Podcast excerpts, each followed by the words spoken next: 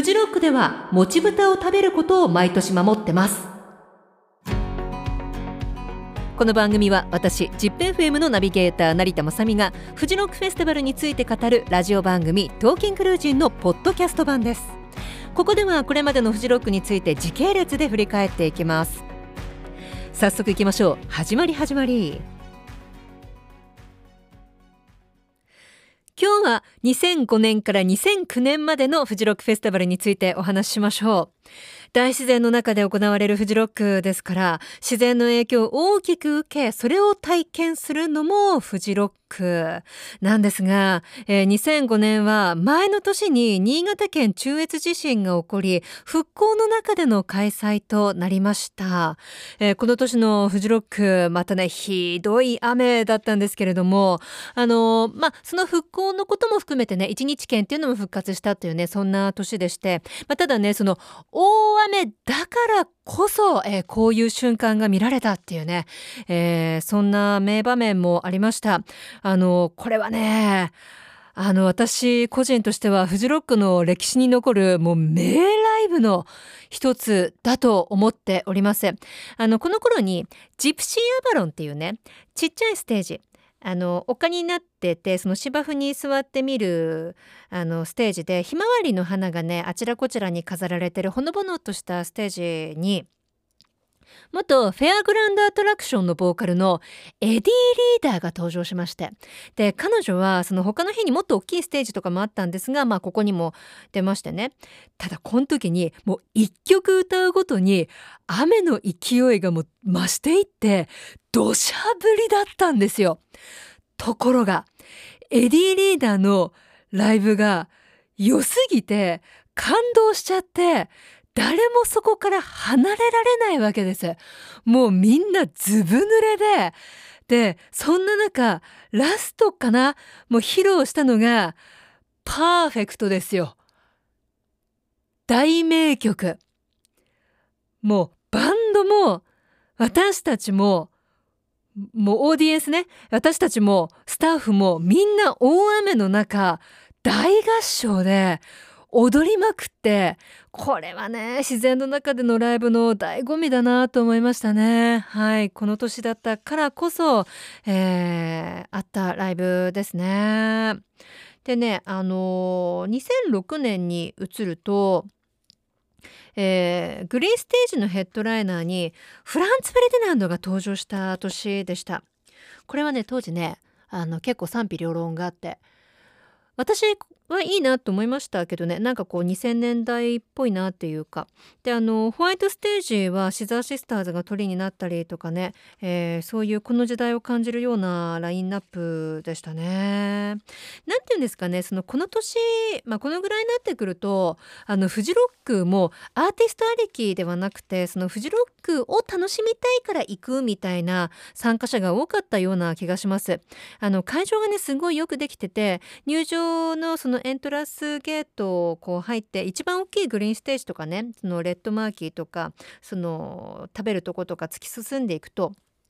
キッズランドっていうねあの子どもたちが遊べるエリアがあったりとかでその後に小川がねあってあのサラサラのね小川に実際ね入ることができるんですよ。まあ足をつけるっていうのかな。でそこで涼めたりでそのすぐその橋渡ったところがホワイトステージですからそこでね漏れた音を聞きながらあのご飯食べたりとかねあのして。でさらにねそこから奥にはまたフィールド・オブ・ヘブンとか、えー、新しくできたステージとかがどんどん奥にまたあったりとかして。だから行けば楽しい。だからそのたまたま見たバンドのライブが良かったっていうことがねよくあってそのステージ同士の距離もあるから本当は何時からあのお目当てのバンドが始まるんだけど。だけどなんかもう夕日も綺麗だしこっちでいいよねみたいな。そういう楽しみ方ができるっていうのがねこのフジロックフェスティバルなんですよね。はい、でえっ、ー、と2007年になるとえっ、ー、とあキュアビースティーボーイズザ・ケミカル・ブラザーズが、えー、ヘッドライナーの年ですか。あキュアの前はミューズだったんですね。このミューズのライブもうもうむちゃくちゃやばかったですけれどもね。あと印象に残っているのはミーカとかかな。あのレインボーのあのサマーニットで登場して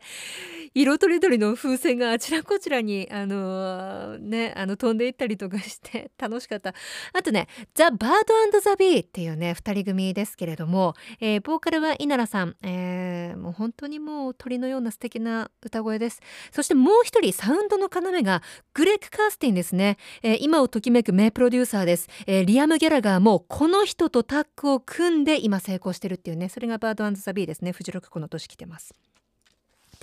えー、2008年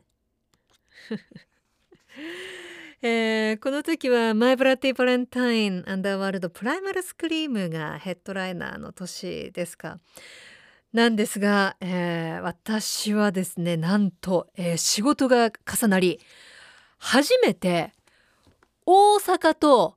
苗場を日帰りしたというそんなフジロックでした。6時間かけて、えー、苗場フジロックの会場に行き、5時間滞在し、6時間かけて帰りました。そこまでする必要があるのか、あるんです。えー、そこでね、唯一見れたライブが2つ。えっ、ー、とね、1つはね、ゴティエ。ゴティエはラジオでかかりまくってたでしょ。てんてててんてんてててててんってやつですよ。あのゴディエはねこの人ねライブ見たらね実際すごかったです。あのドラムもキーボードもパーカッションもあらゆる楽器をね彼一人で全てこなしてしまうっていうねそういうマルチプレイヤーの方ってねあなんかすごいなと思って、えー、見られてよかった。あとはねアジアンダブファンデーションをね走って見に行ったんですね。そうそうそう。あとはなんか和牛の赤ワイン煮とか食べてあの帰ってきたっていうのがなんだかんだ言って楽しんだのが2008年。誰かあのこの年楽しんだっていう方いたらメッセージ送ってください。知りたいです。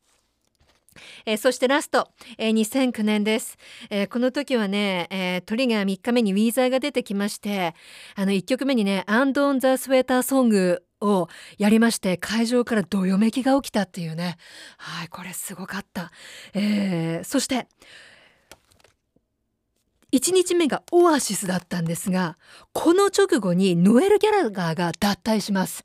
なのでまさかのフジロックこのライブが見納めとなるんですね。そう考えると2009年オアシス見られた方はラッキーですよね。私ねどうなったっけかな？あ見た！あ見たんだ。そ なんであんま覚えてないんだ？はい、だけどあのこれ以上にねあのまたね特別な年になったのがですねえっ、ー、と2009年といえばですね、えー、この年の5月にミスターフジロック、えー、今和の清志郎さんがお亡くなりになりましてえっとそんな今和の清志郎さんに捧げるトリビュートライブというものが行われました。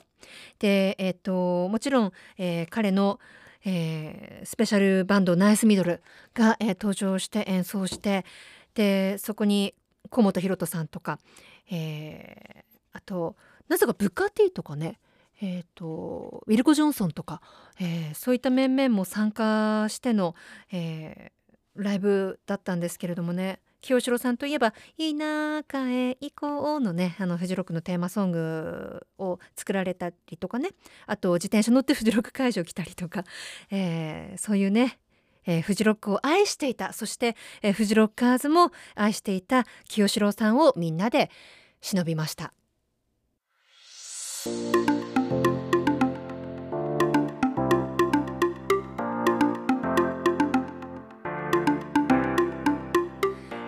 でフジロックいかがだったでしょうか？